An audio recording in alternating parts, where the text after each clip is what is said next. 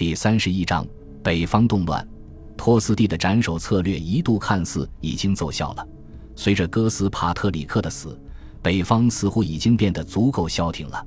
但是在接下来的一年里，一场针对伯爵杜正的反抗正在稳步的推进。这一次反抗的规模远比上次更大，所参与的势力也更多。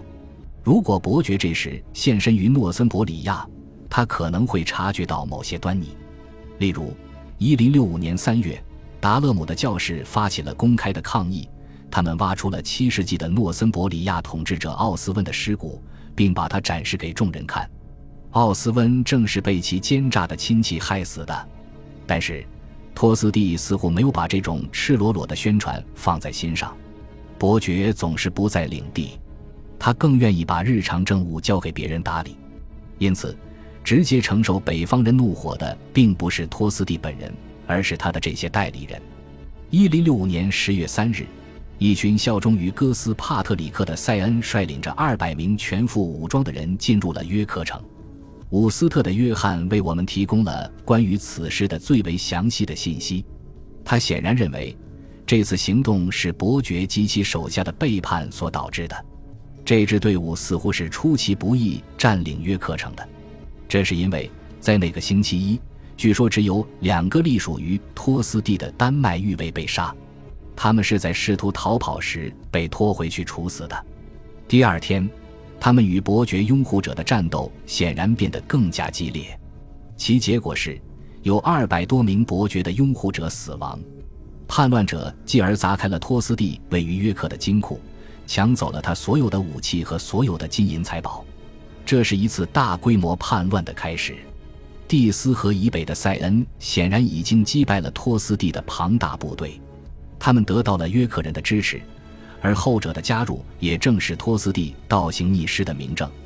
为了反抗他，他的领地上的两大宿敌此时竟然走到了一起。这次起义明显组织有序，并且直接针对托斯蒂本人。《爱德华王传》描写了托斯蒂的手下在各处被屠杀的场景。他们不仅在约克被杀，就算是在林肯的大街上，他们也会遭到屠戮。即便是在路上、在船上或者在树林里，这些人也不能幸免于难。无论是谁，只要是被认为曾为托斯蒂家族做过事，都会被拖出去折磨致死，并不需要先接受审判。据传，反叛者打算让一位名叫莫卡的年轻人代替托斯蒂。莫卡是戈德温家族之前最大的死对头前伯爵埃尔夫家的次子。根据《爱德华王传》所述，莫卡和他的哥哥埃德温继承了他父亲所有的恶意。很可能在一段时间以来，托斯蒂和哈罗德一直在想尽办法剥夺埃德温的继承权，直到一零六五年春，埃德温才以麦西亚伯爵的身份出现在历史文献中。而此时，距离其父去世已经差不多过去了三年。麦西亚两兄弟这么快就倒向叛军的事实表明，他们早就知道了这一阴谋。莫卡立即接受提议，出任叛军领袖，并率领着他们一路向南。在行军途中，他也促使林肯、德比和诺丁汉三个郡的人民揭竿而起。与此同时，埃德温则在麦西亚组建了军队，在那里。他父亲的旧友威尔士人也加入了他的队伍。每个因为戈德温家族的崛起而遭受苦难的人，此时都团结了起来，试图终结这一家族的政治垄断。当叛乱爆发的消息传来时，托斯蒂正在他姐妹的丈夫的宫中，而那时爱德华国王在威尔特郡。他之所以来到那里，显然是为了举行庄严的仪式，再次将威尔顿修道院献给上帝。这里是伊迪丝童年时所居住过的地方，也正是在他的资助之下，修道院被重新修缮了。由于这件大事是在其辖地的中心地带所举办的，我们可以大胆的假设，哈罗德当时也在场。受命前往北方与叛军谈判的人也一定是哈罗德。当伯爵到达时，埃德温和莫卡的两队人马已经在北安普敦镇汇合了。据《爱德华王传》。所述，他们的士兵从麦西亚、威尔士及整个北部英格兰赶过来。聚集成了一股就像旋风或暴风雨一样庞大的力量。哈罗德传达了国王的口信，其大意是：叛军应该就此罢兵。如果他们能够证明他们的确遭受了任何不公的话，国王会在适当的时候帮助他们解决问题。毫不意外的是，这一口信并不能安抚众人。叛军回应道。爱德华不但应该把托斯蒂从诺森伯里亚清除出去，而且还要把他从整个王国中驱逐出去，否则就连国王本人也会被视为他们的敌人。在哈罗德回到威尔特郡后，他便向国王禀报了叛军所开出来的上述条件。目光转回威尔特郡，此时，爱德华已经在他的布里特福德庄园里召开了一次闲人会议。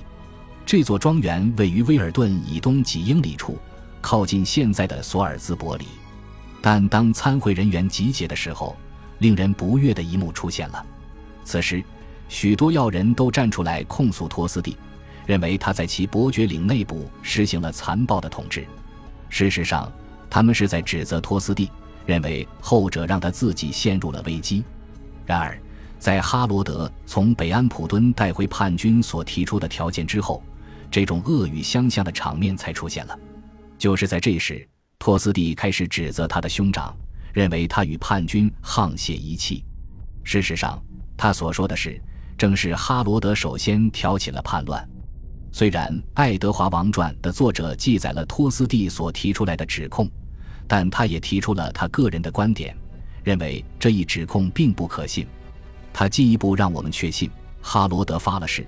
并用这一方式为自己洗脱了罪名。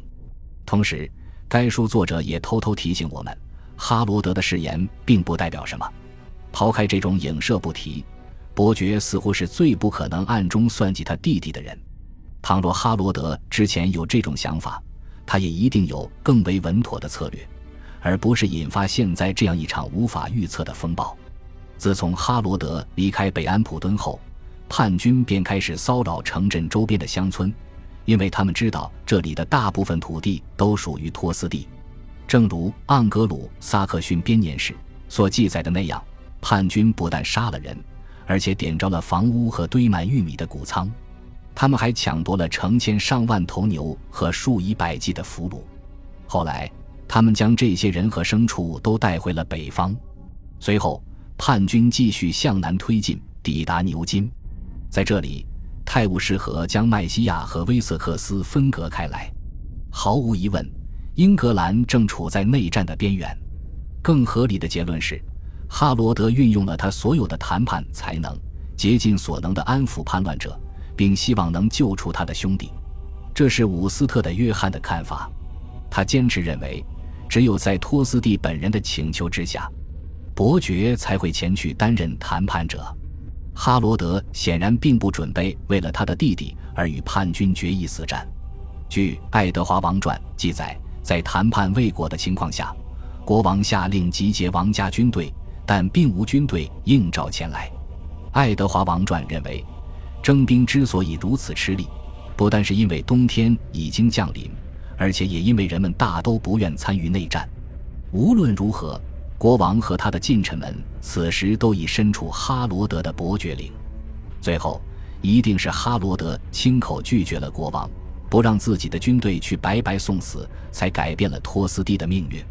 一零六五年十月二十七日，哈罗德在牛津向叛军们传达了国王的指示，告诉他们，国王接受了他们的各种条件，他承认了莫卡作为诺森伯里亚新伯爵的地位。